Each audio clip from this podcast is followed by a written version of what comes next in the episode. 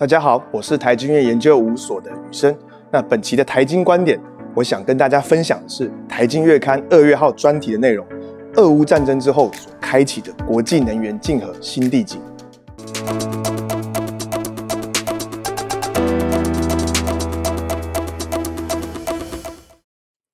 前阵子，《航海王》真人版的影集登上了串流的冠军。再次为这部已经连载了十六年的老牌漫画带来了新的观众跟新的关注热潮。作者尾田荣一郎透过了完整的设定，以这个热血的剧情勾勒出海军、海贼跟四皇等多个政治势力之间的角力，那也潜藏着对于现实世界的醒思。比方说，在和之国顶上战争之后呢，往往就会去改变故事里面的地缘政治的结构。那对于我们能源领域的研究者来说，这样子的情节一点不陌生。战争或者是地缘政治的角力，往往会对全球的能源市场、对全球的能源供应链带来了强大且深远的改变。那最近一个例子当然是俄乌战争。从二零二二年二月二十四日开始，俄罗斯入侵乌克兰，发起了对于欧陆来说，从二次世界大战以来规模最大的战争。转眼间也快满两年了。对于全球化分工明确的能源供应链体系来说，这场战争带来了巨大的破坏。俄罗斯作为全球第三大的石油生产国，以及第二大的天然气生产国，在现在的这个能源供应体系来说，有举足轻重的影响力。在战争之前，以二零二零年来说，它的天然气产量大概是全球天然气总产量的百分之十六点五。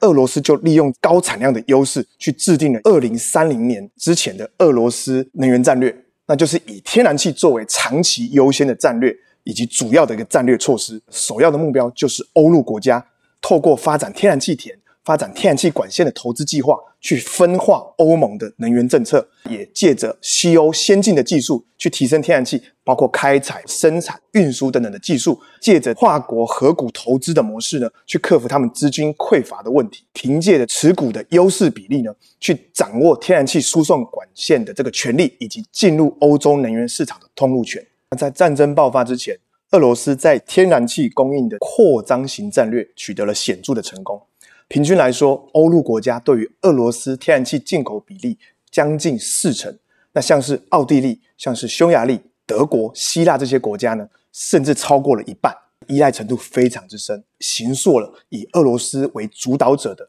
能源地缘政治格局。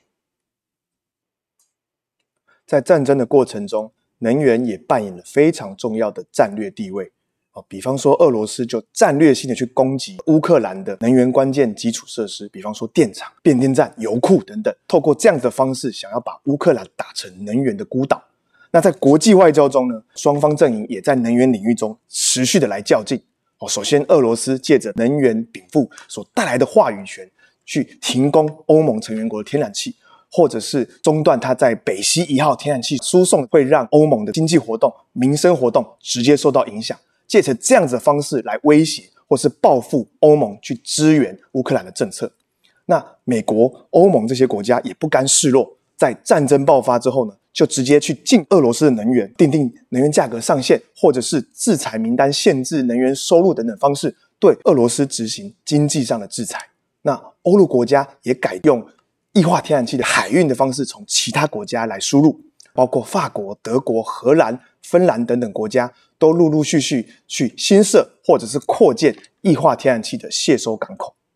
那面对美国、欧盟等的制裁，俄罗斯就改弦易辙，把它的油气能源呢转供给中国、印度，串联起它在东方的亲俄盟友。那我们也同时也可以看见，比方说沙地阿拉伯等坡湾的国家，在这个局势中试着去维持中立的局面，并不直接参与经济的制裁，甚至。OPEC Plus 更宣布成员国要配合减产，意图去加剧整体市场的油价飙升，使得西方阵营必须紧急去释出原油储备来应应。那俄乌战争背后的全球能源版图变化呢，推动了欧洲的新冷战成型，也跟美洲贸易战，也跟中东的局势整合成了一个东西集团之间地缘经济政治的全面性对抗。能源市场就会是未来各个势力对峙。角力甚至产生冲突的主要场域之一。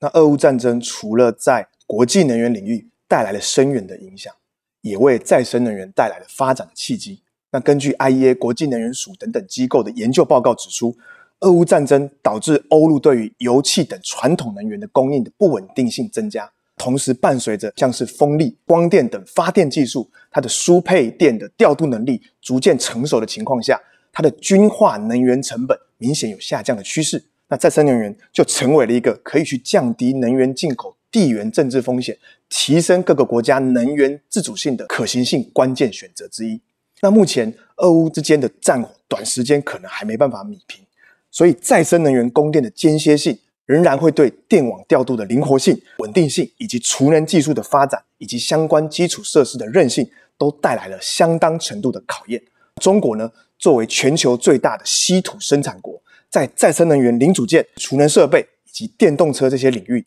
也因此掌握了主导性的优势，会为国际能源竞合的这个情况之中，再生能源发展会带来深远的影响。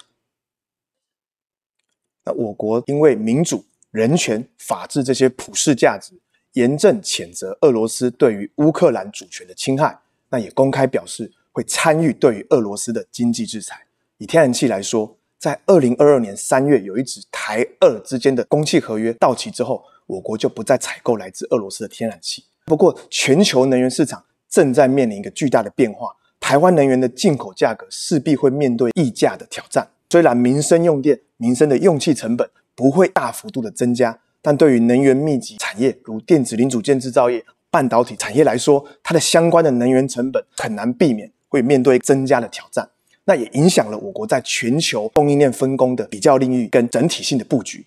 但是同时，适逢我国推动近零碳排，哦，规划一个整体的电力供应去碳化、开发创新洁净能源等等。那我们也希望能够借此来提升我国能源的自主性，降低我国对进口能源的地缘政治风险。我们可以看到，全球能源供应正面临一个航海王式的地缘政治危机。对于台湾来说，能源是最重要的战略资源，也无法在国际竞合的情势中置身事外。那危机也刚刚好是转机，恰逢我国在推动能源转型、近零碳排，积极扩大再生能源的使用。并且随着发电输配电调度能力的日渐成熟，也希望能够借此提升我国能源的自主性，降低对于进口能源的地缘政治风险。那我们这一集的台金观点分享就到这边，喜欢这个议题的朋友欢迎留言，大家来讨论。我们下一集再见，谢谢。哦，那喜欢我们影片的朋友记得哦订阅、按赞，还要开启小铃铛哦。那欢迎留言告诉我们你们想听的议题，我们下次再见，拜拜。